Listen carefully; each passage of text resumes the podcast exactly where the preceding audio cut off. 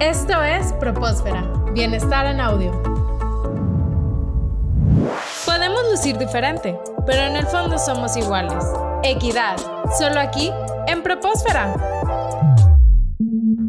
Y el tema del racismo en México ha salido muy al tema. Nosotros en, México, de hecho, en Grupo Bimbo trabajamos con Racismo MX y platicábamos mucho de esto. Decíamos, ¿sabes que el racismo es esta idea de que tú crees que cierta raza es superior a otra? Es irracional, ¿no? O sea, porque creemos que una raza es superior a otra. Entonces, por eso te digo, la diversidad es, ha existido siempre. Siempre ha existido gente negra, siempre. Eh, y en México hasta nos sentimos culpables de decir gente negra a decir afrodescendientes. Está bien dicho gente negra, pero hasta sentimos feo por cómo lo hemos manejado en México. Entonces, en psicología decimos, lo que no se nombra no existe. Yo tengo que nombrar la palabra negra o negro o afrodescendiente, ¿no? Y, lo, y también es bien importante el contexto. Yo puedo decir negra, como lo estoy platicando ahorita, o puedo decir negra de una manera despectiva. Entonces, el racismo es esta tendencia que tú tienes a decir que hay ciertas razas que es superior a otra, pero eso viene de años. Y fíjate, hace años era normal comprar un esclavo, pagar por que una persona sea tu esclava. ¿De qué me estás hablando? Pero hace años eso sucedía. Entonces, por eso ahora el tema de género y todo esto sale y sigue con más fuerza, porque hasta, hasta hace unos años las mujeres no podíamos votar. Entonces, tenemos que seguir cambiando. O sea, hace ciertos años a lo mejor alguien dijo, ¿cómo crees que las mujeres van a votar? Y mira ahora, ¿no? Entonces, ¿cómo crees que una persona afrodescendiente va a poder trabajar en una empresa en un puesto directivo? O va a ser pues presidente ahora ya hay. de un país. O puede ser presidente de un país, ¿no? Barack Obama fue, fue algo como muy sonada en el mundo. Entonces,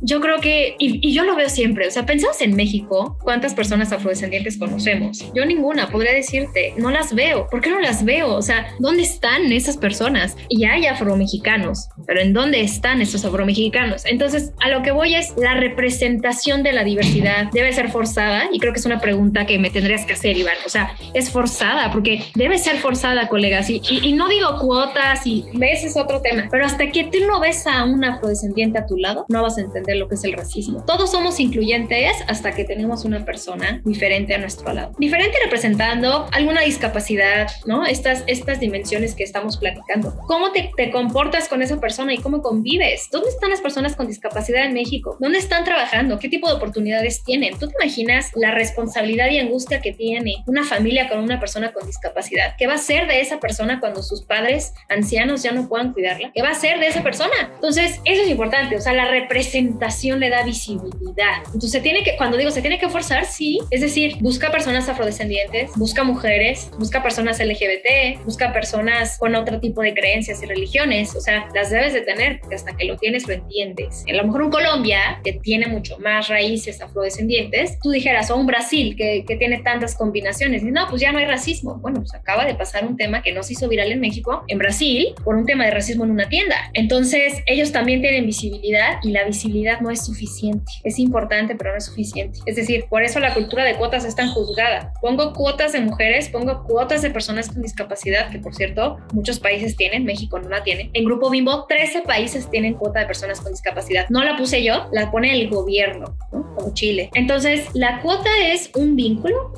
algo que te hace llegar a la representación de la diversidad, pero no te hace llegar a la inclusión. Porque, ¿qué pasaría si tú estás en una empresa, Iván, y dicen, no, pues ya vamos a contratar mujeres porque no hay ninguna mujer y metes a una mujer en un trabajo con puros hombres y bueno, Iván, hay empresas que no tienen ni baño para mujeres. entonces, ¿qué va a pasar? ¿Qué va a pasar con esa mujer? ¿Cómo va a ser tratada? O al revés, o sea, es decir, eso es lo impresionante, o sea, tenemos que pensar que es una cultura de representación, pero también una cultura de inclusión. ¿Qué estás haciendo internamente? ¿Cómo nos estás preparando? Imagínate lo fuerte que estoy diciendo. ¿Cómo me estás preparando para saber cómo convivir con personas diferentes a mí? ¿What? Se me hace muy interesante ese tema de las cuotas porque hay quien pudiera decir, pero es que entonces le damos lo que merece la persona o nada más la ponemos para llenar una cuota. Claro. Ajá, pero va de la mano, ¿no? No vas a poner a una persona, por poner un ejemplo, a una mujer, a una persona eh, negra, a una persona con discapacidad solo por eso. O sea, es porque tiene muchas capacidades independientes de su raza, de su sexo, de su eh, discapacidad, la discapacidad que pudiera tener. Y eso me, me llama mucho la la atención y se me hace muy, muy interesante que, que lo menciones. También lo que mencionabas del contexto, porque no es lo mismo, quizá, como tú decías, decir aquí en México negro,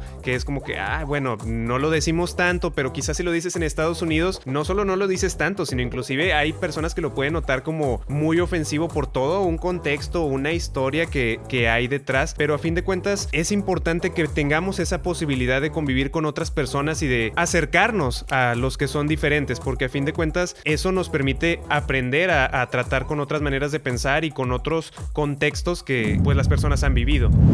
Continúa con nosotros en Propósfera. Las opiniones vertidas en este programa son responsabilidad de quienes las emiten y no representan necesariamente la opinión de Universidad Tecmilenio.